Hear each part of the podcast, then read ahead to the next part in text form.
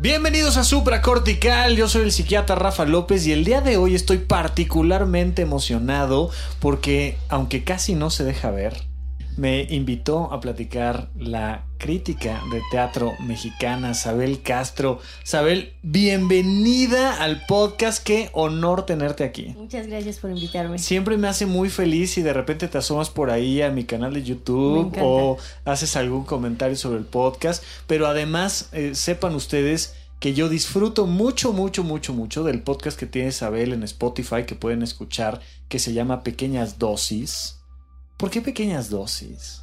Hay un rap de KCO que se llama Pequeñas Dosis, que estrenó este año, lo lanzó ese sencillo, y me relacionó mucho con la crítica, o sea, porque dice, lanzo mi veneno en pequeñas dosis. Y ustedes lanzan no su No estás preparado para tanta info. Entonces, como que la crítica que sea gradual, que sea digerible, me pareció que tenía todo que ver. fíjate qué interesante lo que dices, ¿no? En medicina se dice que el veneno depende de la cantidad y de la duración, ¿no? O sea, una, un medicamento es un veneno. ¿Todo medicamento? Todo medicamento. Ay, me encanta esto. Es un veneno. El agua pura y cristalina, los rayos del sol, son un veneno. Siempre que excedes la dosis. Ahorita, ahorita que lo estás comentando me vino a la cabeza claramente, ¿no? Es algo, es algo que nos enseñan eh, muy, muy claramente. Es si, la, si lo das en pequeñas dosis, se vuelve un ejercicio que te nutre, que te fortalece. sí. Y un poco la crítica, nos hace falta tener un poquito más de veneno a todos. Exacto, y es como un ejercicio, digo yo siempre, no sé. El cerebro es un músculo y hay que ejercitarlo, claro, como todo. Sí. Entonces, de poco a poco hasta que ya. Qué interesante. Sí, digo, ya me habías tú platicado de, de KCO y pequeñas dosis y sé que que resuena profundo en ti. No, no vamos aquí a... Hay mucha relación que yo encuentro con el rap y el ejercicio crítico. Claro. Muchísimo. Es un ejercicio crítico. Yo creo que todos los raperos son críticos aparte. Claro, y tú eres la, la, crítica rapera. Este, ¿Tú haces rap? No, no, yo no tengo esa habilidad. Ok. Pero crítica sí. Pero lo disfruto muchísimo. bueno, fantástico. Pues escuchen pequeñas dosis en Spotify. A mí me gusta mucho. Ustedes han de saber que para mí el teatro es uno de los elementos principales de la existencia.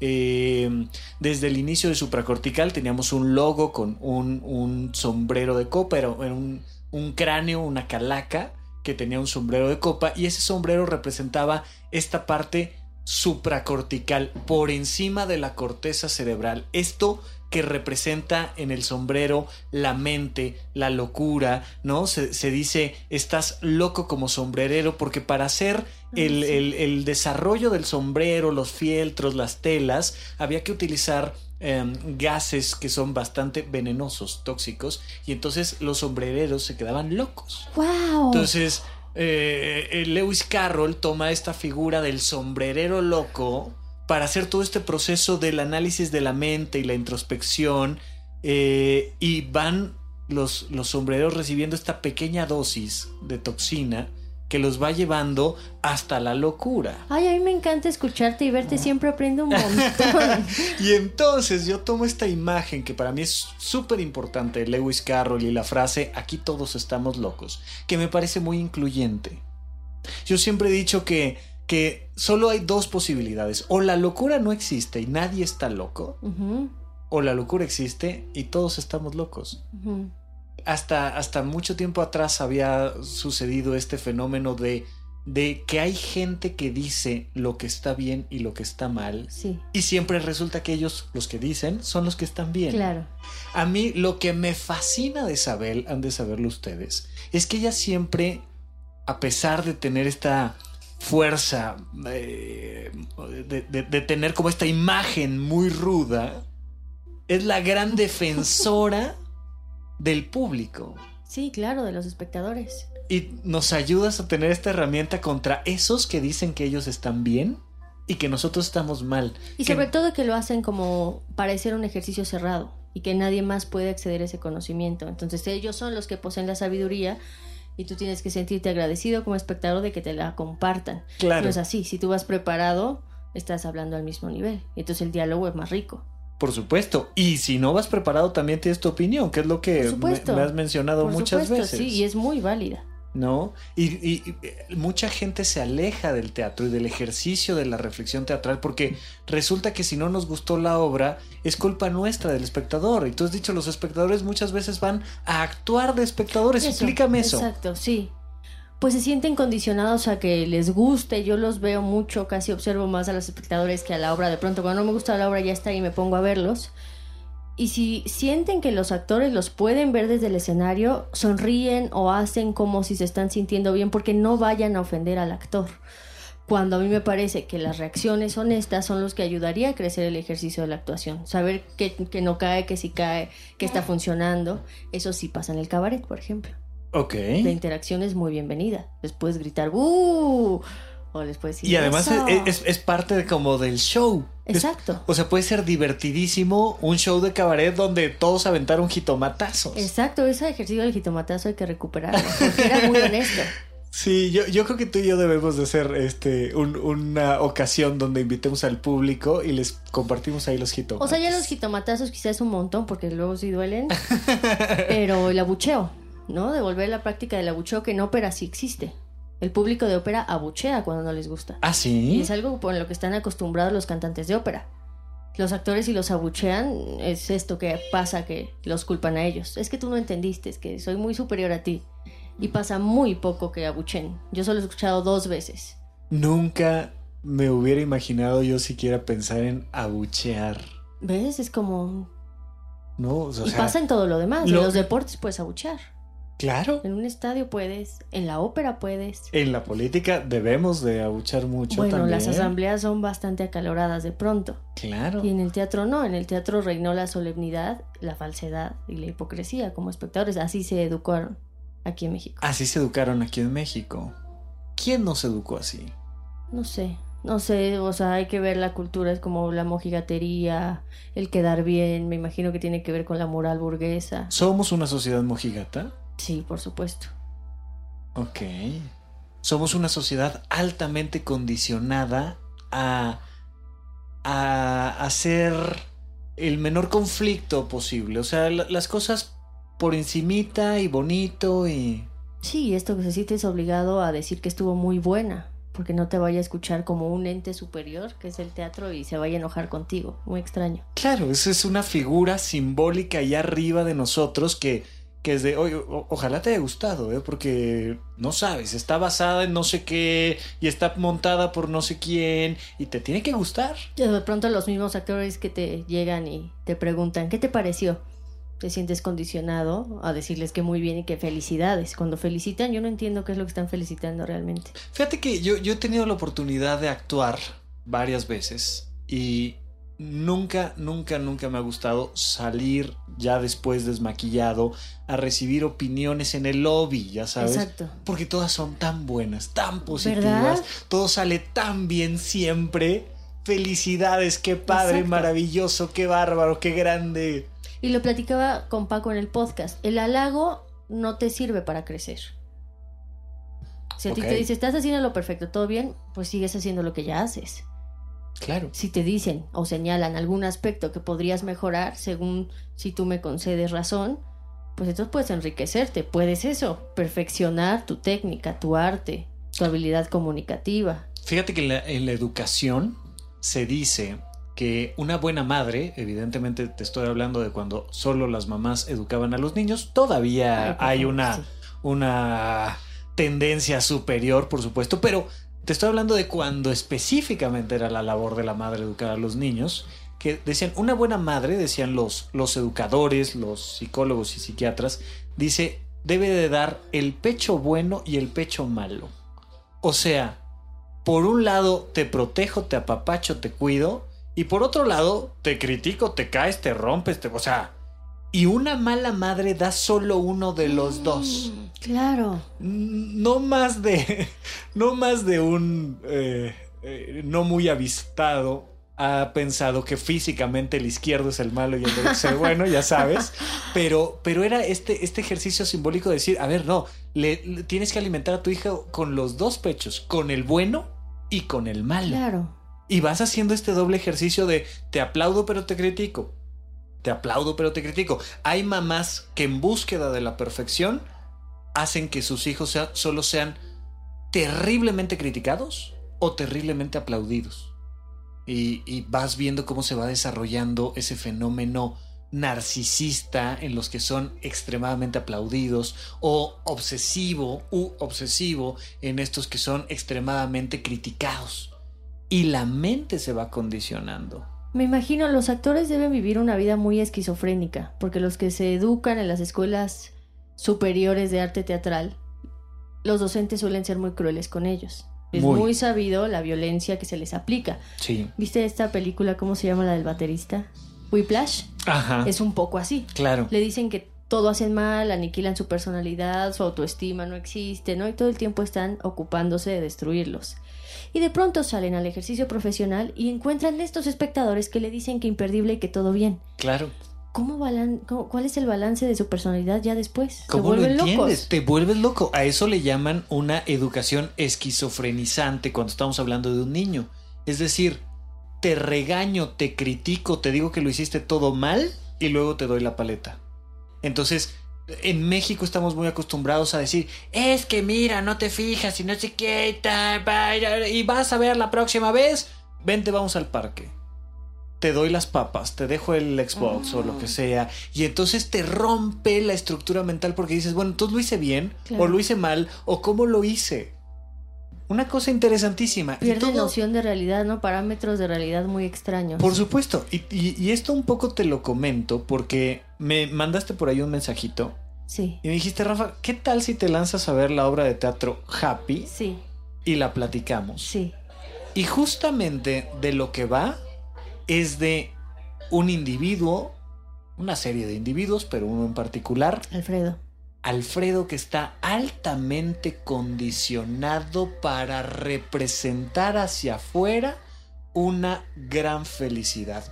Como los actores o como nosotros, eh, el público o como todos que es, mira, tú pon la foto feliz en Facebook y todo lo demás no importa. Claro. Y entonces eh, me dijiste, vamos, a, vamos a, ver la obra, platicamos un poquito de eso y analizamos al personaje. Cuando tú viste la obra, a ti, ¿qué te llamó? ¿Por qué dijiste, le voy a escribir a Rafa, eh, vamos a platicar de esto en el podcast? ¿Qué onda? Siempre lo digo mal, pero hay un filósofo que ahora es muy popular, se llama Byu Hun Chal, o una cosa O una cosa por el estilo, y si no, es su culpa por llamarse así. Exacto. que hablaba sobre lo pulido, que estamos en una sociedad que está excediendo de positividad eh, falsa, ¿no? De apariencia de positividad. Las redes sociales enfatizan, por ejemplo, puro like, entonces todo es bueno. No hay una expresión de descontento en las redes sociales.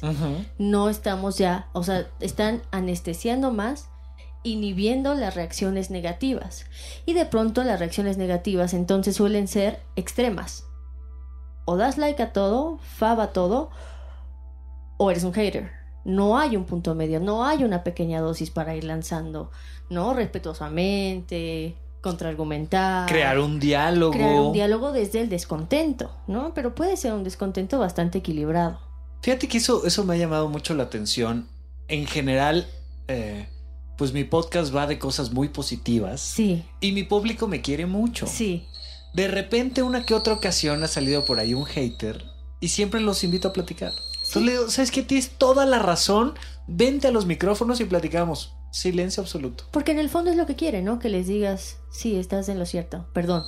A lo mejor, a lo mejor lo que quieren simplemente es llamar la atención. Pasa mucho que quieren como, como mostrar que son más que el que está en el escenario. Ah, ya sea un micrófono, lo que sea yo sí sé de historia, o yo sí sé de gramática, o yo sí sé de ciencia, y tú no sabes, y, y te pongo en un tweet que eres un imbécil, y te digo, tienes toda la razón, súbete al escenario, mijo, y enséñanos. Y de repente desaparecen. Ese es un buen tip.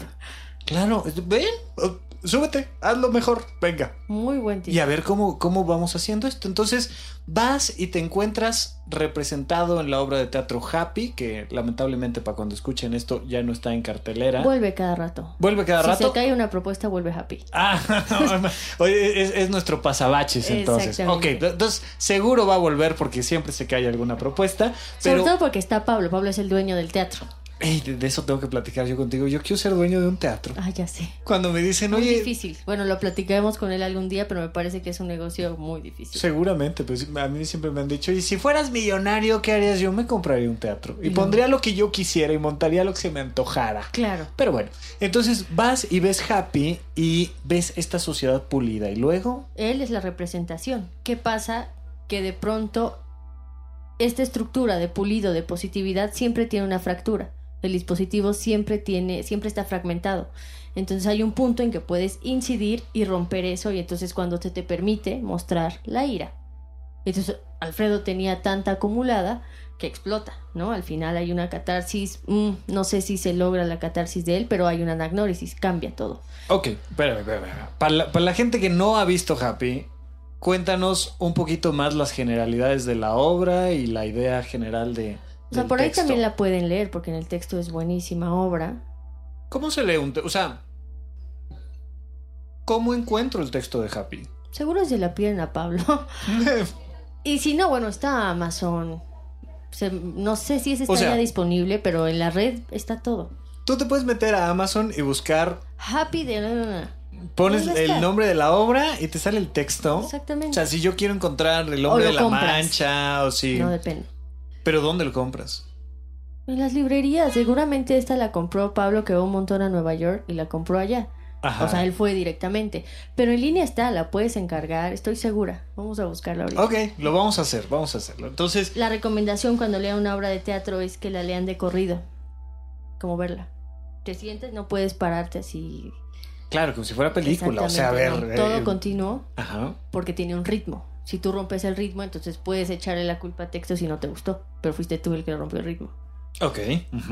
claro. Así dure cuatro horas. Hay obras que leídas duran mucho más que la puesta. Pues, pues seguramente. Pero hay un ritmo. Ok, de acuerdo. Entonces, eh, platícanos un poquito de Happy en su generalidad.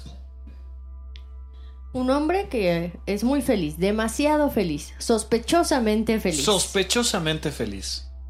No sé si a ti te pareció falso cuando lo viste por primera vez en el escenario, porque más Pablo es un gran actor. No me gustó. ¿Pablo no te gustó o Happy no te gustó? No me gustó Pablo. ¿Qué? Claro. No puede ser. ¿Por? Me parece que no se veía feliz. Pero estaba fingiendo la felicidad. ¿Te Pero pareció falso? Me pareció que no representaba a un hombre que se muestra feliz. ¿Qué representaba?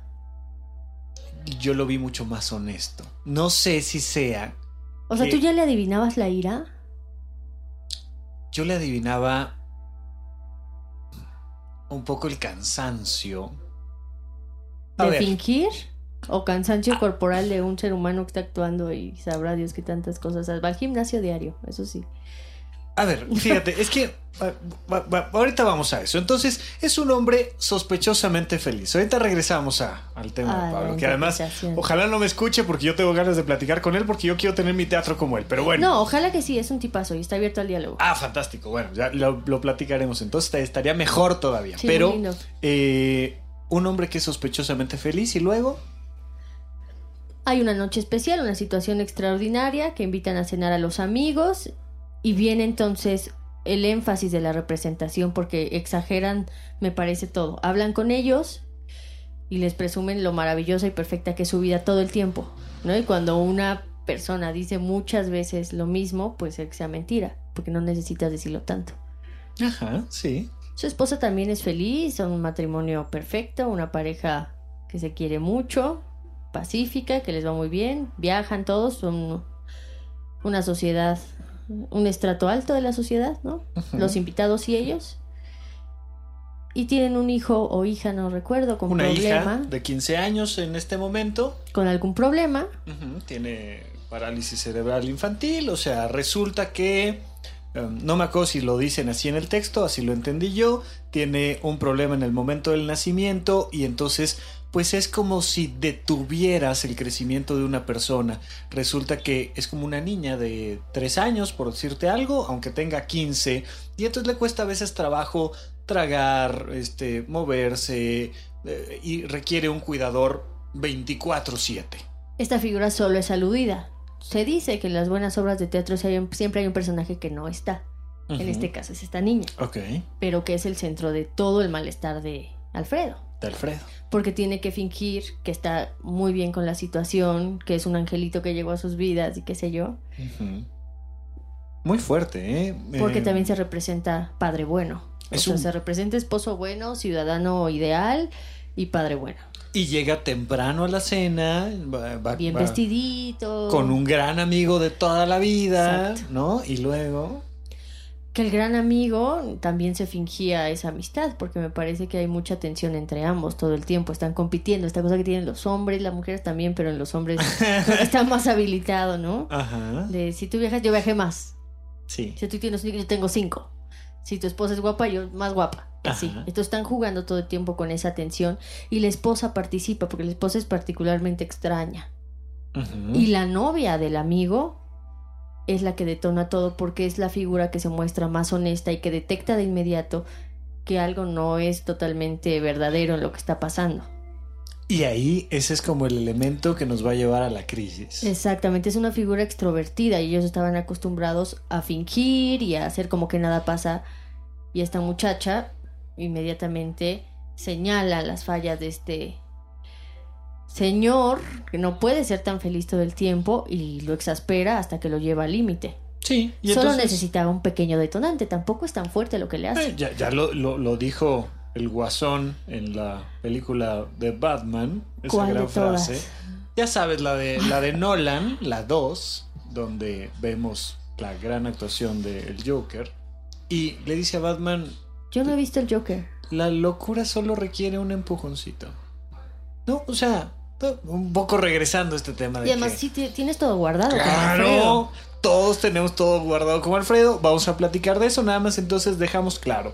Alfredo es el personaje principal, está casado y es profundamente feliz, es sospechosamente feliz y va a conocer a esta chica que es la novia de su gran amigo, que ella, a diferencia de los otros tres, no tiene pelos en la lengua y va a marcar todos los errores sabidos y por haber.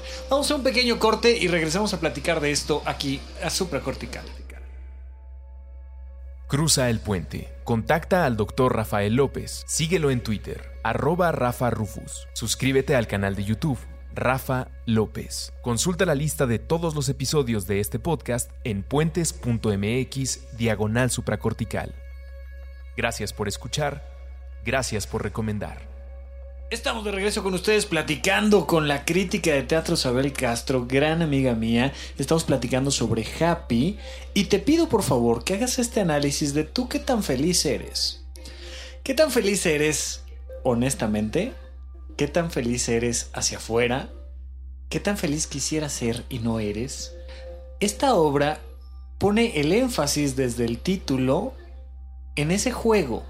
Todos aspiramos a ser más felices de lo que somos. Algunos incluso a través de la negación de la felicidad. Ya sabes, esto de no, yo no sirvo de nada, sufro, tal, es una manera de bajar las expectativas y no necesitar ser tan feliz y entonces baja un poco la ansiedad y puede ser un poquito más feliz. Es un juego ahí loco de la mente. O sea, es el famoso... ¿La felicidad es una meta? La felicidad es una no, meta. es un estado. La felicidad debería ser un estado. Los, los grandes eh, filósofos y religiosos nos han tratado de decir desde siempre que la felicidad es un estado y es un, es un baile, es un ritmo, es, es acomodarte a las cosas que te van pasando y responder de la manera más adecuada ante ellas, mientras que en nuestra sociedad es un asunto aspiracional. Que, o sea, la felicidad se traduce en cosas materiales. En cosas en materiales, Éxitos laborales. en éxitos laborales, en éxitos básicamente económicos, sexuales. Ahí incluyo todo el tema de la imagen. Hay que verse guapo. O sea, para ser feliz hay que verse guapa. Eh, hay que tener dinero, eh, hay que ser, tener triple doctorado y un título impresionante en marquesinas. Y, no es solo una sola cosa, o sea, tienes que tener todo. Tienes que Y tener todo. 11 y un novio y... Y cuando se te va una, pierdes toda la felicidad. Ay, no. Es una cosa interesante porque es como un globo que vas inflando. Esta, esta falsa felicidad es un globo que vas inflando, inflando, inflando, inflando, inflando. Y de repente un hater, de repente un- la- te roban la cartera, de repente no sé qué. Es como agarrar un alfiler que lo pincha todo. Cuando la felicidad es un globo, cualquier cosa te va a pinchar la felicidad. En este caso, en la obra de Happy, ¿cómo se llama esta chica que es la que lo lleva al límite? Ni idea. La Bueno, Regina hablando, ¿no? Ok, Regina, ¿no? El personaje de Regina, que desde el principio va siendo súper grosera. O sea, los primeros Ah, minutos ella que vas. sí, desde... Es muy hostil. De los primeros minutos de la, de la obra, dices, ¿esta vieja qué le pasa? Sí, también podría ser un spin-off de ella. claro. ¿Cuál es su vida? ¿Cuál ¿Qué es su te historia? traes? ¿Qué pasa? ¿Por qué, por qué eres tan grosera? Niña, a ver, compórtate. Vas a conocer a el mejor amigo de tu novio. Pero podemos adivinar o suponer que se Sí. predispuso por el amigo. Sabrá Dios qué le habrá dicho el amigo de esas personas. Vamos a conocer a las personas más falsas del mundo. Claro. Y si ella no puede con eso, Pues no pasa Ataca, nada. Claro, sí. Y o sea, eh, iba con esa intención. ella va con esa intención porque incluso su aspiración de ser una gran artista y está haciendo una obra en torno a la humanidad y a la felicidad y entonces quiere conocer a esta gente rara que es la más feliz del mundo. Claro. Pero ya va con una hipótesis que eso no existe. Puede Claro. ser. Y va directo a agredir, agredir, agredir, Y a a rasgar el su globo. punto. Que es bastante fuerte e inhumano porque no le importa pasar por la estabilidad de otros, con tal de probar su punto. Por supuesto. Mira, antes de Happy, no sé cuándo se haya escrito Happy, pero en Los Simpson esto ya había pasado. Eh, el, el hombre más feliz de la caricatura, lo vemos todo el tiempo, es Ned Flanders. Y en algún momento vemos la historia de los papás de Ned Flanders. Y entonces resulta que es un niño problema. Es un ¿Qué? niño problema que agarran a nalgadas, nalgadas, nalgadas, nalgadas, nalgadas, hasta que reprimen su expresividad. Y a partir de ahí, todo es fe, alegría, servicio, amistad, sonrisa. Y yo trato de encontrar a el personaje Alfredo, al personaje de Pablo Perroni, en Ned Flanders. Me encanta ese cruce.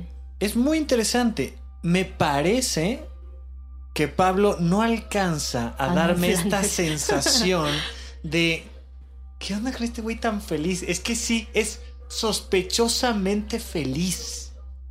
Cuando yo lo veo, cuando veo a, a- a- a Pablo entrar a escena, yo digo, ¿esos músculos de quién son? Ay, bueno, sí. ¿Del sí, personaje o del actor? Sí, Y sabes que son súper marcados. sí, ¿Qué cuerpazo tiene el hombre? sí. ¿De quién son esos músculos? ¿Del personaje o del actor?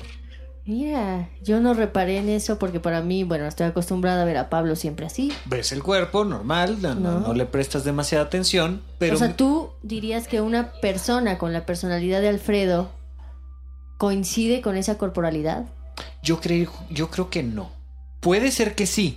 Y esto me, me- me hace una referencia cinematográfica, ¿no? Este, belleza americana. Sí, cuando el hombre se da cuenta de que está tan triste, tan deprimido, tan mal consigo mismo, que empieza a hacer ejercicio para expresar en el cuerpo todo, todo esto que quiere decir su garganta. Entonces, de alguna manera sí podría ser que ese cuerpo sea del personaje. Claro. Que Alfredo esté expresando todo lo que trae, toda la irritabilidad en el gimnasio. No sé pero eso no bastaría para liberar su tensión. no bastaría. No bastaría para liberar su tensión porque su tensión es mucho más, pero está metido en el gimnasio y entonces va, te la creo. Pero un poco lo que el texto iba diciendo era que es, es un hombre tan dedicado que está 24/7 con la niña. Una persona que está dedicado a cuidar a un enfermo no tiene el tiempo para hacer el ejercicio, para tener ese cuerpo. Claro. Entonces ahí me empezó a hacer ruidito. Dije, "Ma, Claro. ¿será o no será? Pero va- vamos a decir que sí. Vamos a darle chance a Alfredo de que le dedique dos horas de su vida durmiendo solamente cuatro horas diarias al gimnasio para dedicarle las otras este, 20 horas que nos quedan, las que nos quedan 18, a la niña, ¿no? Claro. Y está completamente dedicado a esto. Pero cuando yo veo a- a- a- a- al personaje, digo, este no sonríe mucho. Cuando hace la primera interacción con este personaje femenino que lo va llevando al límite, yo lo que digo es, sí lo veo enojarse, sí lo veo tensarse, sí lo veo sufrir. Yo quisiera ver, ah, eh, probablemente sea un tema de dirección, pero si yo fuera el director, yo le diría, ríete de su chiste. Claro. Pero ríete en serio, que no se te vea molesto, que no, que no te dé cosquillas o comezón, porque tú eres experto en guardar todo lo que sientes. Claro. A mí en general la obra me gustó mucho, me gustó eh, el texto, me gustaron las actuaciones, la iluminación, este, el final va siendo sorprendente, pero ya metiéndome en la parte quisquillosa, yo digo, "Uh-uh".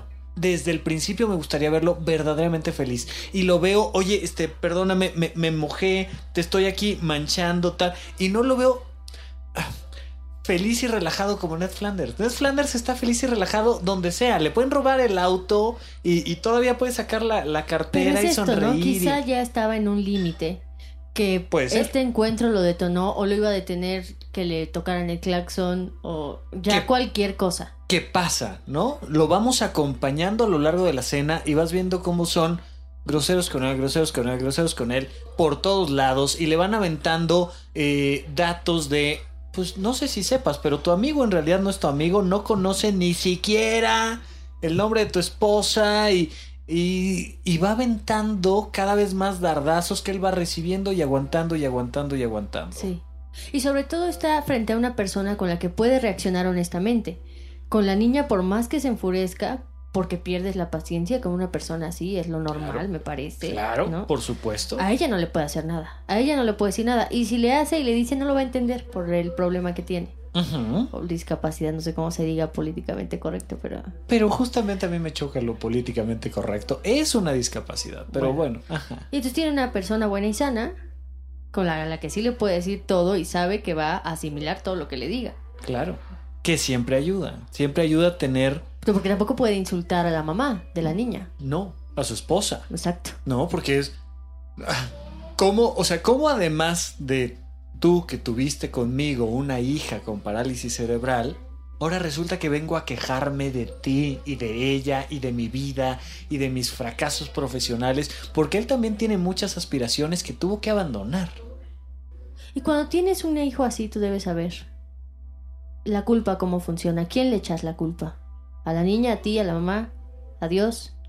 Sí, le tienes que echar la culpa a alguien y puede ser a cualquiera de estos personajes. Eh, no rara vez eh, la gente asesina a Dios. Entonces yo creía en Dios hasta que Dios me castigó y ahora ya no creo en él, pero además le miento a la madre, pero además, o sea, lo, lo No sigues asesino. creyendo en él. Si le emite la madre, sigue existiendo. Porque si no lo, si no crees en él, no puedes eh, criticarlo. Es, es- es una lógica, ¿no? Entonces, mucha gente dice, no, yo ya no creo en Dios, yo estoy enojado. ¿Por qué? Porque me ha ido mal en el trabajo, porque me ha ido mal en este, con los amigos, porque me ha ido mal en el amor. Y entonces todo esto es culpa de Dios, por eso yo no creo en Dios. Este Dios cristiano horrible. Claro, eh, que, que- que está ahí siempre a punto de escupirte desde las nubes, a ver quién se deja.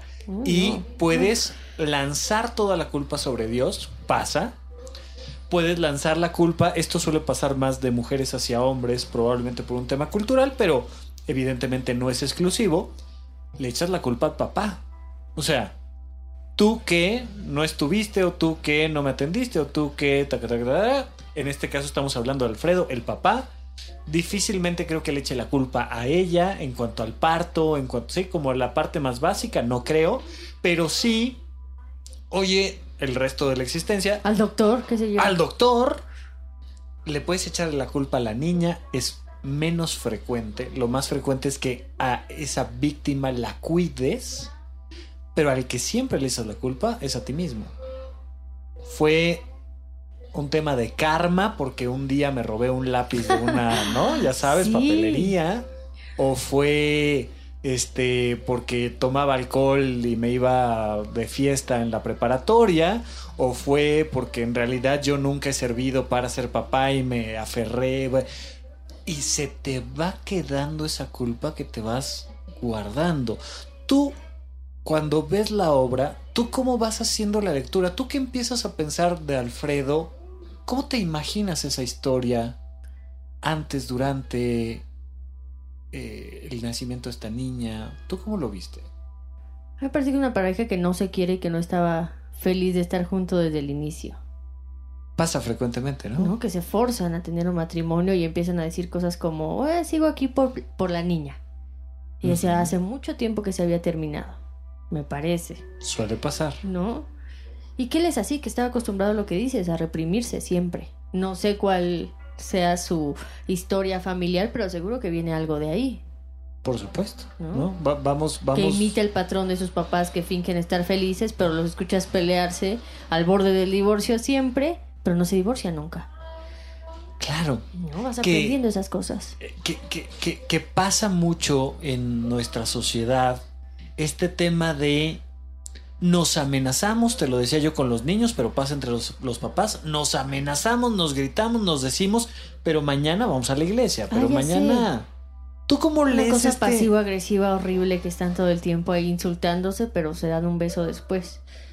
Eso, Horrible. tú, ¿dónde más lo has visto, ya sea en el teatro, en la realidad o demás? ¿Dónde has visto este exceso de decir, por dentro nos estamos destruyendo y por fuera nada pasa, pero como a nivel más dramático? ¿Dónde lo encuentras tú?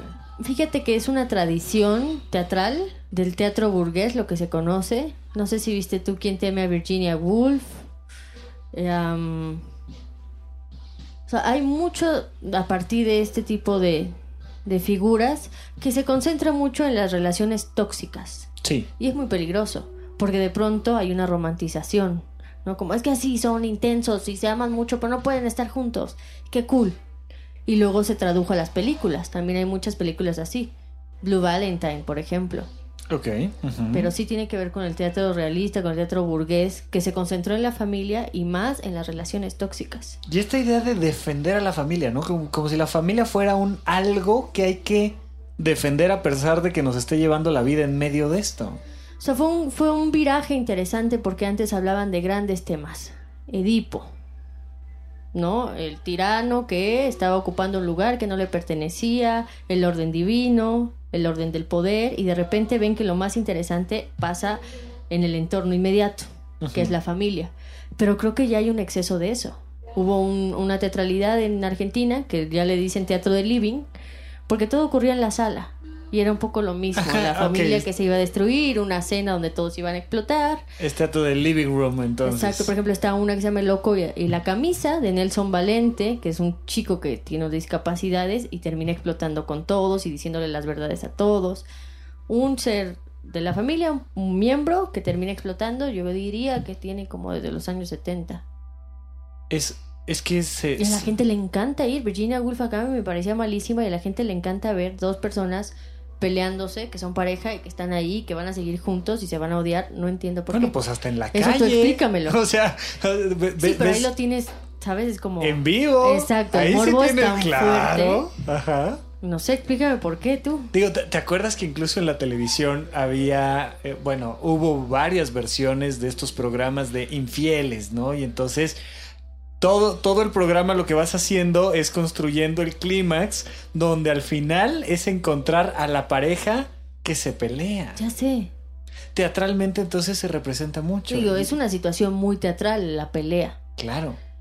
Pero dime tú, a tu consultorio llega mucha gente que está en una relación que es tóxica porque la romantizó, la idealizó de más. Fíjate que es, es muy interesante porque hay muchos divorcios hoy en día. Muchos, muchos, muchos divorcios. La cantidad de divorcios ha incrementado en las últimas décadas de manera impresionante. Pero hay Pero muchas no más. suficientes, ¿no? Hay muchas más parejas que se quieren divorciar y no lo hacen. ¿Por qué? Es un tema sobre todo de miedo. Miedo. Mira, es más, te, te da más puntos estar casado que no estar casado. ¿Puntos en qué? Para alcanzar esta felicidad de la que platicábamos al principio. O sea, oye, oye, ¿y, y estás casada? Sí, ¿cómo no? Ah, bueno, oh, entonces eres una persona bien. Ya una persona que a los 40 no se ha casado es digno de toda desconfianza. Claro. Oye, pues este que se trae o por qué o cómo está. Bueno, uno va teniendo como expectativas ya armadas por edades. Oye, a los 15 tienes que estar ya entrando en la prepa, Claro. tienes que hacer ejercicio, ¿no? Este, se espera que seas rebelde y te encierres en tu habitación y bueno, pero a los 18 ya debes de más bien estar pensando en que vas a estudiar, tal, tal, tal. Oye, a los 20 ya me tienes que presentar una novia, tac, tac, tac. A los 30 y vas cumpliendo con parámetros que hace que los demás te digan que sí y te aplaudan. Es interesante porque creo que Alfredo no tiene quien le aplauda más que la esposa. Pero puede ser esta figura abstracta que él trae cargando, un fantasma. Claro. Son muchos chicos, volviendo a lo del teatro, endiosan a los que lo violentaron, nunca lo van a ver en su obra y ellos siguen actuando como para que el profesor les diga que está bien. ¿Cuáles son los grandes profesores para los que la Uy, gente bueno, actúa? los que han hecho escuela, Sí. no todos son violentos, pero los No, no, pero Digamos, fíjate, no necesitas ser violento. Basta con que crees una, figura de autoridad. una figura de autoridad que siempre te está volteando a ver aunque nunca te haya visto. O sea, estás actuando para Shakespeare, por decirte Exacto, algo. O sea, yéndome hasta atrás. Acá en México, pues, te digo nombre, David Holguín, Martín Ajá. Acosta, David Gaitán por si viene y me escoge para una obra en todos lados. ¿Quién es también grande? Yo creo que ellos tres dominan mucho la escena. Martín, David y David. Ok. Ajá. Luis Mario Moncada cuando tuvo su, su momento. Yo tuve la oportunidad de, de ir a, a algún ensayo del Hombre de la Mancha y me tocaba ver Ah, Carlos Corona también. dis- eh, eh, pasear por ahí a ciertas figuras y entonces siempre el término es maestro, maestro. ¿cómo Ay, está? basta, ay, ya. Maestro. Ay, no, Y no, entonces- no, esto sí lo voy a decir en todas partes. Maestro, los pizzeros, los albañiles y la gente que tiene maestría. Todos los demás son o su nombre o profesor.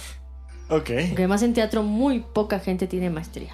No, no, sí, pero acá todo el mundo es maestro. Pero es una cosa cortesana, Es una cosa cortesana. ¿no? Como de darle el respeto que se merece a usted porque está por tan arriba de mí. Yo soy un simple mortal y usted es el gran maestro. Claro. Sea como sea. Haya salido en el Me Too o no haya salido en el Me Too. Claro, porque luego es esto. De repente te das cuenta de que papá o cualquier figura sustituta no es tan bueno como se supone, ¿no? Si era el maestro, si era divino, si era... Y te das cuenta de que también son figuras... Pero no le pierden el respeto, más bien lo empiezan a justificar. Claro. para llegar a formar actores tan grandes, tuvo que ser así de malo. Muy extraño lo que pasa, muy interesante. Es, es muy curioso porque nosotros vamos fomentando La violencia. la violencia. La justificas. Es que si no, no hay manera de formar actores. Es así. Siempre ha sido así. Claro. Lo decía, lo decía yo en, en otro episodio y les decía yo, la violencia avanza con la bandera del amor, ¿no? Es que tanto te amo que te golpeo, tanto Ay, te amo que te, que te quito este, tus libertades, tus posesiones. Es que yo al amarte lo que estoy haciendo es cuidarte. Y creo yo que este, este teatro violento, este teatro agresivo con el actor desde niño, porque ya sabes, ¿y qué quiere ser de grande? Actor. Bueno, ya se tiene que aventar todo el drama familiar de resulta que el niño quiere ser actor. Y llega a las escuelas de teatro y le dicen, tú no eres nadie, Ay, sí. no sirves de nada. Y es, un, es una formación muy violenta y se va generando esta relación. Eh, Y eso, que las leyendas van haciendo su parte, van heredando eso. Hay una gran figura en el teatro mexicano que es Ludwig Margules, Sí. que es celebrada hasta la fecha por su violencia. Te aniquilaba y eso era como muy grande porque también lo hacía Bergman, Igman Bergman en el cine. Bueno, ¿no? Las destruía, la volvía loca y salían grandes películas. Entonces se piensa Claro, que ese lo- es el precio a pagar. dejabas tu cuerpo, tu dignidad, tu vida Sobre ahí, todo tu dignidad. pero sí. terminaba, te- terminabas creando una gran obra de arte. Porque, porque el maestro Bergman, ¿no? Porque, Pero te vaciaban de ti ¿Sí? para llenarte del teatro o del personaje. Y entonces ya cuando salías del escenario, estabas vacío. Y esos vacíos se traducen en muchas actitudes que tienen los actores. La promiscuidad, los vicios. Vamos a platicar de este punto regresando de nuestro segundo y último corte aquí en Supracortical. Estamos de regreso con ustedes platicando sobre teatro, felicidad, crítica, violencia.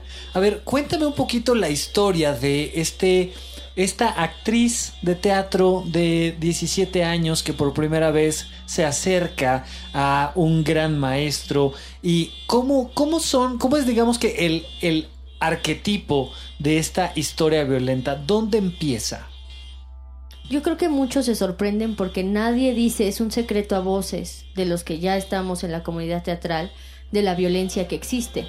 Entonces los chicos, que además son muy jóvenes, la mayoría, entran con una ingenuidad al teatro pensando que se van a formar y les van a dar las herramientas que necesitan para estar en la escena, que es cierto, sí sucede, pero no se esperan la violencia.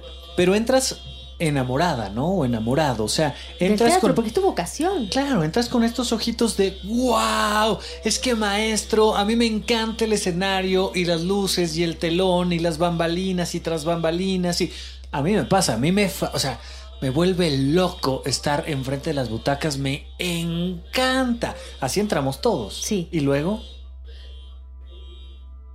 y luego te destruyen. Ya entraste. Sí. Hacen este proceso de seducción, como cualquier abusador. te seducen. Te seducen. Te seduce las luces, las obras que viste, las direcciones que viste. Entonces, que esos grandes directores que tuviste en escena te den clases, qué alto honor. Y descubres que ese gran figura, ese dios de la escena es un monstruo. Y te enseñan entonces en la escuela a separarlo. No, a no separarlo. Y te va dando pequeñas dosis de violencia. No tan pequeñas dosis. Pues bastante brutal. Les- yo- En la Escuela Nacional de Arte Teatral hay una tradición que se llama Totem. Entras a la escuela y tus mismos compañeros de otras generaciones más arriba, a ti novato, hay una semana, me parece que es, donde te violentan todo el tiempo, te insultan porque es un juego y jijiji, jajaja, y al final te dan una fiesta de bienvenida, una iniciación. es lo que te digo. O de sea, es- violencia, un ritual es- de violencia. Es el látigo y al final el terrón de azúcar. A eso me refiero yo con Y luego pequeñas lo dosis. justifican porque al final hay una fiesta y empiezan a jugar, me parece que son juegos mentales muy extraños, a formar familias. Como el de tercer semestre es tu abuelo Ah. y el de segundo semestre es tu papá. Un poco como, Entonces, como, el padrino de Alcohólicos Anónimos, un poco. Tienes que soportar porque ya aprendiste a soportar todo eso en tu familia. Correcto, ok. Y, y luego, Y no es una familia amorosa. Claro, te van dando, insisto, son pequeñas dosis porque desde afuera nos parecen dosis altas de violencia, pero cuando estás adentro no te das cuenta del nivel de violencia y para ti es soportable. Entonces Y lo es- reproduces. Ya cuando estás en tercer semestre, tú haces el tótem a los nuevos. Y así. Claro. Y entras en este sistema violento donde al final te dejan, decías tú, desprovisto de ti, te dejan vacío. Sí. Porque tú no vales nada. Tú no sirves, tú no importas. Pero lo que importa entonces, ¿qué es? Si no que eres seas tú. un, un recipiente moldeable ¿Para quién? ¿Para qué? para el teatro, lo que sea que esto sea. Para el teatro. Y entonces aquí, con esta historia que tú me vas contando del teatro, podemos observar la historia de la violencia en pareja. Es decir, entramos con una niña enamorada de un hombre que representa una figura de autoridad, muchas veces una figura paterna, pero bueno, dejémoslo como un gran hombre, un gran partido. Y este gran partido le va dando de principio pequeñas dosis, pequeñas dosis, pequeñas dosis de violencia, hasta que de repente le da pequeñas dosis que son golpes en la cara, que son violaciones, que son francamente hasta dejarla hueca para que pueda ser el receptáculo de la familia. Y tenemos exactamente el mismo sistema. La violencia funciona así. Para que tú puedas ser un victimario, tú lo que necesitas hacer es romperle a la otra persona su autoestima. Y con su autoestima, en buena medida, me refiero a su voz. Exacto. Tú le quitas la voz a la víctima y entonces puedes seguir adelante. Le quitas la autoestima y le dices, le dices cosas como, oye, ¿qué suerte tienes de estar casado conmigo, eh? Justo, sí. Porque nunca nadie te va a querer. No, hombre, no te preocupes. Mira, lamentablemente eres medio tonta, lamentablemente no eres muy capaz, pero yo soy muy paciente. Sí me va a tocar darte uno que otro trancazo, pero qué suerte tienes de estar conmigo. Y es más o menos lo mismo que viven los actores todo el tiempo. Especialmente los que entran a una escuela superior. Porque es- recibimos 500 castings y solo quedan 20. Los privilegiados 20. ¿Cómo puedes renunciar a un privilegio? ¿Cómo Claro. te puedes ir?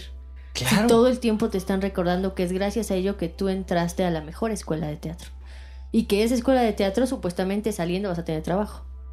Y tienes que si salir. te vas, el miedo es no voy a actuar en ningún lado. Claro, justo. Y, y pierdes esto que siempre has querido. Y tienes que salir a todos lados sonriente y alegre hasta que te destruyes. Exacto. También hay que mencionar que hay una, también hay figuras buenas, que ya es una sorpresa aún mayor.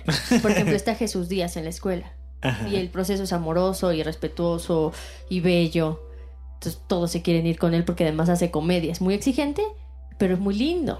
No te violenta. Entonces cuando llegas a eso después de haber estado tres años siendo maltratado, pues es un descanso para ti y soportas todo lo demás. Ok. ¿no? Hay una clase que me trata bien, cinco que me tratan mal, pero por esta sigo aquí.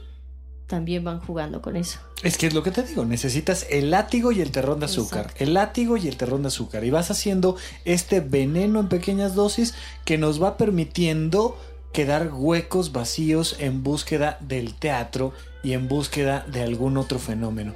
Y entonces vamos viendo cómo Alfredo llega a esta noche donde para él todo empieza a salir mal. Hasta que llega a la gran ruptura. Yo la verdad, no, no, a mí no me gusta cuidar a la gente de los spoilers porque a mí me Ay, gusta no. escuchar estas conversaciones completas y luego ir a ver la obra Ay, sí, y luego sí, volverla sí. a platicar y luego volver a ir a ver la obra. Así es que ahí Además, les tu imaginación nunca es igual a la representación. Por Si te digo, supuesto. acaba así, en tu cabeza pasa algo y en la escena pasa otra cosa. Y cuando vas y lo ves es divertidísimo Sí, y es a otra mí cosa. me Y, y dices, oye, estos del podcast no dijeron tal cosa, o sí, o no, ¿no? Y entonces, bueno. A mí sí me gusta el cuerpo, ¿no? Exacto. Oye, a mí sí me gustó. Oye, ¿en dónde sientes tú que Alfredo llega verdaderamente al límite? Yo creo que ya está ahí, te digo. Yo Ya llegó, ese Bueno. día llegó. Es la primera noche que salen en muchos años. porque y él están tiene, con la niña. Claro, pero es una noche en la que salen, Además tenía más neurosis, ¿no? Como que no le gustaba el desorden. claro, muy no solo era la eh, niña, era como perfeccionista. todo perfeccionista. Y eso también es un mal, Pues un trastorno. cuando ese orden va en contra tuya, sí. Cuando por el orden pierdes tu diversión, sí. Cuando por el orden pierdes tu aprender algo nuevo, tu conocimiento, sí. Cuando el orden es más grande que tu vida, por supuesto que hay ahí un problema. Porque Como el orden Brie Van de sirve... Camp, ¿te acuerdas de Ajá. esa? ¿No viste historias? ¿Cómo se llamaba? ¿Cuál? Brie Van de Camp había una donde salía Eva Longoria. No la vi. Era una mujer así, que no le puedes manchar porque ya se arruinaba toda su vida. Sí, claro. Y entonces pierdes toda la felicidad ahí. Entonces, tiene esta noche Alfredo libre, por fin. Donde Pero va- qué tan libre era ese libro. Era justamente lo que te iba a decir. Es libre, pero va a hacer un performance a casa de su mejor amigo. Tiene que llegar de buenas y con una botella de vino. Y tiene que, ¿no? Que no era su mejor amigo porque conocía a este Alfredo feliz. O sea, Claro. nadie conoció al Alfredo oscuro, ni él. Que eso es muy interesante. Esa es la diferencia entre tener un amigo de verdad y uno que no es de verdad, ¿no? Exacto. Pero yo creo que ya sabían, te digo, hay gente que solo mantiene sus relaciones por misteriosas razones. Claro, pues porque cómo, o sea, si somos tan buenos amigos, hombre, ¿cómo me voy a alejar de ti si somos tan buenos amigos? Y resulta que esos buenos amigos solo conocen la parte positiva de ti. Y solo conoces la parte positiva de ellos. ¿Sabes qué? Lo más probable es que no conoces nada. Claro, Tus grandes amigos conocen lo más podrido de ti. claro, sí. Esos son los de verdad. Lo Entonces, bueno y lo malo. Claro, llega este hombre ya en, en esta crisis, estamos asumiendo en la lectura del personaje, y... pero ¿dónde, dónde revienta? Yo ¿Qué creo que al enfrentarse a esta mujer que no cubría sus expectativas de quedar bien, ¿no? Estaba muy agresiva. Todo lo que le decía, e- ella lo transformaba en... Y la sociedad en la que está acostumbrada, acostumbrado a, a circular Alfredo es igual que él. Claro, y, y es que... Del fingir, de lo pulido que mencionaba. hay una técnica, ¿no? Es decir, es muy fácil caer bien. Si, si alguien que se dedique a la crítica necesita anotar, anote por favor. Es fácil caerle bien a todo el mundo. Sí, un- Solo, mm, si hay recomiendas, solo tienes que traicionarte a ti un poquito. Bueno, sí. o Sí. sea, eh, es el precio que yo no estoy dispuesta a pagar, por ejemplo. punto número uno, tienes que pensar más en el otro que en ti. Punto número ¿En dos, qué quiere escuchar? Tienes que darle al otro lo que quiere, que es darle lo que quiere escuchar y darle lo que quiere ver. ¿Qué quiere ver de ti? Una sonrisa. Complacerte, pero yo no soy una figura de autoridad. Claro. Te tengo que dar una sonrisa y te tengo que decir, mi niño, qué bien lo haces. Ay, no. Con Por eso le- tienen que ir a terapia. Sabel, con eso le vas a caer bien a todo el mundo. Yo ¿Por no qué no hacerlo? bien a todo el mundo. ¿Por qué no? Porque a mí no me cae bien todo el mundo y estoy bien con eso. No tengo esa ¿Cómo? necesidad. ¿Cómo? ¿Por qué no le quieres caer bien a todo el mundo? Porque la vida no es así. ¿Cómo es la vida? Le caes bien a algunos y a algunos no, y todo bien. Y a ti te caen bien unos y unos no. No te puedes forzar a que te caigan bien todo. Y sobre todo no puedes estar esforzándote por caerle bien a todo el mundo. Me Porque parece agotador al final. Lo vemos en Alfredo. Claro. Alfredo aparece desnudo al final, enloquecido, frenético, porque exigieron demasiado de él, se exigió demasiado a sí mismo. Se exigió caerle bien a todos. Yo creo que ese era su gran problema, o sea, no podía controlar lo que la chica pensara de él, Claro. ¿no? Y a él le preocupaba mucho eso. Claro, entonces, esto lo menciono porque, porque muchas veces la gente se empeña demasiado en caerle bien a los demás. A mí me lo preguntan mucho, ¿eh? Rafa, ¿cómo le hago para que mi hermano entienda que nos podemos llevar bien? ¿Cómo le hago para que mi pareja entienda que nos podemos llevar bien? ¿Cómo le hago para que mi lo que me digas entienda que le podemos nos podemos llevar bien, hombre? Tantito que me entienda él, tantito que nos entienda y ya podemos ser felices y abrazarnos y vernos en Navidad y de repente es bien duro cuando los confronto a decir, ¿qué crees? Tu pareja nunca te va a entender. Nunca te va a querer. ¿Pero por qué? Es porque no está dispuesto a ¿Por qué no? Porque hay veces que le caes mal a la gente. Porque hay veces que una cuestión avientas... química, empática. Pero simplemente es por empatía. Hay veces que avientas un podcast, ¿no? Y, y si hacemos una campana de Gaos, una distribución normal de tu público, va a haber tres personas que te adoran. 80% del público que le caes medianamente bien. Y tres o cuatro haters que te quieren asesinar y Pero golpear en están la pendientes calle. de ti. Claro, Deja de oírme. O sea, si no te gusta, deja de escucharme. No es tan Claro. difícil. pareciera ser. Pero se vuelve una adicción. Se vuelve una adicción. Odiar. Se- Tener vuelve- un feo figura para odiar. Se vuelve un juego violento. Es, es. Necesito a quien odiar. Porque si te odio, soy más que tú. Pero Y en la medida en que los recibes, porque si los ignoras, Claro. desaparecen, puede ser. Si los ignoras, desaparecen. O Es- se empeñan hasta que les hagas caso. Muchos es mamá, mamá, mamá, mamá, Ay, mamá, no, mamá, uy, mamá, no, mamá. ya. Apáguenle, no. Claro, y entonces resulta que si no estás dispuesta a pagar el precio para caerle bien a todo el mundo, vas a tener que pagar el precio de no caerle bien a todo el mundo.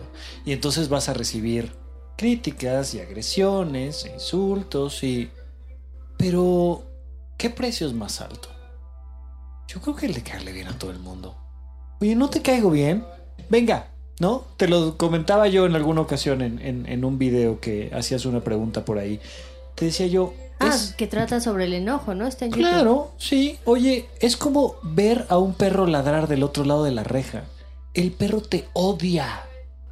Por sus propios motivos, Sí. por su historia de vida, pero te va a ladrar y ladrar y ladrar y si por algo te quitan la reja en medio se te viene encima. Sí. Pero hay que tener esta capacidad para darle permiso al perro de odiarme. Oh. Si tú le das permiso al hater de odiarte, o si le das permiso a tu marido de no valorarte, o si le das permiso a te quien vas sea, si no te valora. pues simplemente le das permiso y tomas tú tus decisiones. Ya te doy el permiso de no quererme. Ahora, ¿qué hacemos? Me alejo. Pues sabes qué, con permiso, buenas noches. Ahí les dejo su cena, ahí les dejo su obra, ahí les dejo su lo que tengamos que hacer. Y yo me voy a vivir mi vida con honestidad. Quererse siempre más a uno, eso es lo que... Eso es lo que le faltó a. Alfredo. Sí. Quería más a todos los demás. Video, como si lo vas en pequeñas dosis sacando tu enojo, no llegas a este punto. Claro. Porque O todos sea, si le estamos enojados. de vez en vez a la mujer. Claro. O, no- o si va a terapia. Claro. Claramente Alfredo no va a terapia. Claramente no va, porque tendría que... No va porque no tiene tiempo y no tiene dinero, porque pobrecita su hija, porque está haciendo gimnasio, porque con eso es suficiente, porque ¿para qué si él es feliz? No va a terapia porque, Pero le, además porque le da miedo aceptar. porque le da miedo aceptar sus emociones. Esa es la mayor razón por la que la gente no quiere ir a terapia, ¿no? Por supuesto. Le van a decir cosas que no quiere escuchar. Y la que gente, ya sabe. mira, seguramente te ha pasado esto que la gente llama silencios incómodos, que eh, algunos le llamamos solamente silencio. O sea, Ah. voy en un elevador y no quiero hablar contigo, o en un Uber y no quiero hablar contigo, en un taxi y no quiero hablar contigo. No, se genera un silencio incómodo. ¿Por qué es incómodo? Porque la incomodidad implica pensar. No vaya a ser que digamos cosas que realmente estamos pensando. Mejor no. Pero a la gente le urge la terapia. Los Uber. Me subo y te digo, viniendo para acá, me subí. Hola, buenas tardes, buenas tardes. Todo el camino hablando cómo odiaba a su esposa. ¿Qué quería que yo le dijera? No, era como, uy, sí, sí, tiene razón, señor. Y pasa mucho. Pasa todo ¿Por el no tiempo. terapia? Pues no sé, no son tan accesibles o no está culturalmente. O sea, es ir al gimnasio, Claro. pero no ir a terapia. Claro, y entonces si tú te confrontas con tus emociones, vas a caer en la conclusión de, y, y pasa mucho, esta, esta escena de Matrix, ya sabes, pastilla azul, pastilla roja. Resulta que Alfredo en este punto no tuvo la opción, pero ¿qué hubiera pasado si en algún momento hacemos eh, eh, un, un- un congelamiento de la escena y le damos la opción? Te puedes tomar la pastilla para seguir siendo feliz y que la cena salga bien. O te tomas la pastilla para ver las cosas como son y revientas y terminas desnudo en escena, decapitando una obra de felicidad. Claro. ¿Qué hubiera elegido Alfredo? ¿Qué hubieras elegido tú? ¿Qué elegirías tú que me escuchas si te doy la opción de aceptar que tu pareja hace 10 años está muerta? ¿O si mejor sigue ¿Tu siendo pareja o tu relación? Tu relación de pareja. Tu relación de pareja o tu trabajo o yo qué sé, a qué, te, a qué le has dedicado la vida y de repente decir, oye, ¿tienes la capacidad de aceptar que esto no está funcionando? Que tú y yo, llámale tú y yo a lo que quieras, al vínculo que quieras, que tú y yo no estamos funcionando o vamos a seguir aparentando que somos felices. Ay, sí, no. Qué miedo, ¿no? También termina siendo Happy por eso un teatro didáctico. Ajá, Es un cuéntame. mensaje. O sea, un el teatro mensaje. didáctico es un castigo ejemplar. Si haces lo mismo que hace esta persona, aguas, porque esto te puede pasar. Y me parece importante que el teatro toque, o sea, tome el teatro didáctico para un asunto personal. Claro. Siempre lo hacían como, si matas al rey Ricardo III, te exiliamos, te Claro, mueres. Toda claro. tu descendencia se muere, así que aguas con desobedecer al poder. Edipo va por ahí, todos los personajes trágicos. Nora, casa de muñecas, te sales de la casa de tu esposo. No te lo dicen, pero lo más seguro es que le haya ido muy mal. Cuéntame Madre tantito de Casa de. Muñecas, porque creo que viene completamente al caso, ¿no? Un personaje trágico es aquel que desobedece el lugar que tiene asignado en una sociedad. Nora es una mujer que tiene asignado ser la esposa y mamá de sus hijos. Cuando ella desobedece esto y se va para ser libre y dejar de ser madre y dejar de ser esposa, está aceptando su destino trágico que es salirse del orden establecido para sufrir las consecuencias. Nunca hay un personaje trágico que termine feliz. No se dice, pero hay un personaje en Casa de Muñecas que es la mejor amiga de Nora que regresa y le cuenta lo mal que le fue al estar lejos de su marido. Tuvo que trabajar, tuvo casi que mendigar. Entonces uno va adivinando que eso es lo que le espera a Nora. Pero ella está dispuesta a aceptar ese castigo con tal de no seguir aparentando que es feliz con su esposo y con sus hijos. Claro. Alfredo no llega a ser un personaje trágico porque no desobedece. O sea, tiene esta explosión y lo más seguro es que después se calme y siga con su vida, puede ser. Claro. Pero Sí, o sea, difícilmente se va a divorciar y va a alejarse de la niña. Sí, o sea, no Explotó, sé, o sea, es- tuvo la oportunidad de explotar y tiene todavía la oportunidad mañana de hacer como que nada pasó. Sí, fue la excepción, lo necesitaba, liberó y ya está. No pasó nada. Pero Nora tomó una decisión radical, eso es lo que hacen los personajes trágicos. Ok. Y en esta cosa didáctica es esto que te digo. Si te aguantas tus enojos vas a terminar un día como Alfredo y ahí juega algo peligroso, que es moral y es cultura mexicana. Y qué vergüenza que te vean así. Qué vergüenza que te vean explotar, qué vergüenza que te... Mejor... Qué vergüenza que te vean explotar. que- Aguas, que vas a terminar desnudo en medio de la sala. Y el mensaje lo puedes leer, ¿no? Mejor voy sacando todo lo que no está bien, pero no te lo llegan a decir tan contundentemente ni tan literal. Como si Alfredo hubiera ido a terapia, ¿sabes? No, o sea, no hay algo así, te lo no, dejan no, a no. ti. Claro. Y es, y es algo que, que me parece muy bonito. O sea, ciertamente vemos cómo este personaje explota, pero no lo vemos crecer, lo vemos nada más explotar. No, no, no termina tomando decisiones. Le pasaron las cosas, lo hicieron explotar. Lo llevaron al límite, al límite, al límite, al límite, al límite y lo hicieron Y termina explotar. con una luz cenital así que lo señala, Sí, como sí, cuando tienes un momento de vergüenza y te sientes expuesto sí. y ya ve que no solo lo está viendo el escenario, sino todo el público. Qué vergüenza. Qué vergüenza. Entonces, esto es más o menos el análisis que hemos hecho el día de hoy en torno a la felicidad, a la violencia, a fingir, a aceptar que cuando rompes este sistema que te protege, pues te va a tocar una tragedia diferente. Porque siempre, la vida siempre es una tragedia, pero pero lo que decías en tu live del enojo, Ajá. no hay que contener. no. No hay que, hacer contener. como que no pasa. A mí, a mí me choca toda esta filosofía tal de, de todo está bien, todos queremos al planeta, todos somos Ah, buenos, porque es tan falsa que va a Todos generar. estamos preocupados por todo. Claro, va a generar una cantidad de violencia a la vuelta de la esquina, ¿no? Yo siempre estoy en contra de la corrección política. Yo digo las cosas que pienso. Y sí, eh, mi personaje aquí en los micrófonos va de un hombre feliz que muestra la felicidad. Por supuesto que del otro lado hay muchas más cosas que platicar. Y, y de todas maneras, mi recomendación es no siempre sean felices. No siempre sean felices y sobre todo no siempre traten de hacer felices a los demás. Sobre todo. sí. Casi nunca puedes hacer feliz a alguien más por más que le dejes la vida en escena. ¿Tú con qué te despides, mi querida Sabrina? Ay, no, con eso porque es precioso.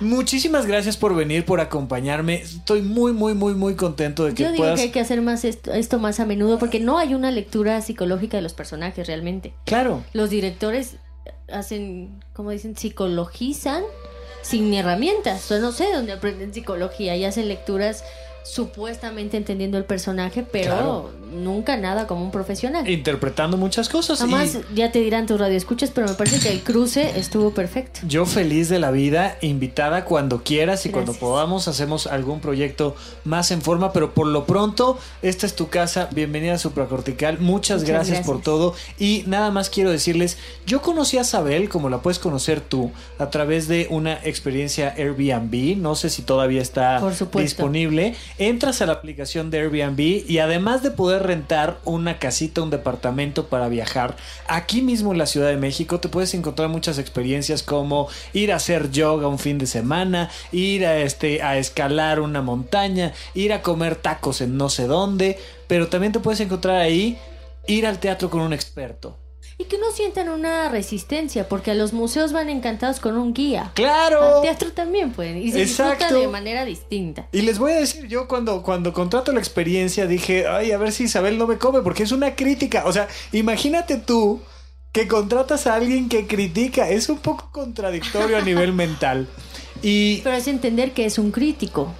va a ser precisamente tu guía que va a fortalecer tu voz y que te va a dar la fuerza, el permiso, la posibilidad de decir, ¿sabes qué, Isabel? Yo vi esto en escena, yo lo sentí de esta manera, yo viví es- esto, no lo entendí, esto no me gustó, esto sí lo entendí, con toda la libertad. Les recomiendo muchísimo la experiencia Airbnb. Terminamos siendo amigos, además. Por supuesto que sí, terminamos aquí compartiendo en los micrófonos un, un, un tecito.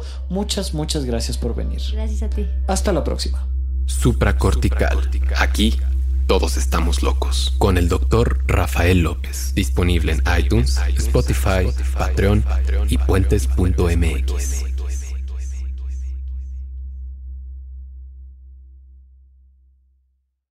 En Sherwin Williams somos tu compa, tu pana, tu socio, pero sobre todo somos tu aliado, con más de 6.000 representantes para atenderte en tu idioma y beneficios para contratistas que encontrarás en aliadopro.com. En Sherwin Williams somos el aliado del PRO.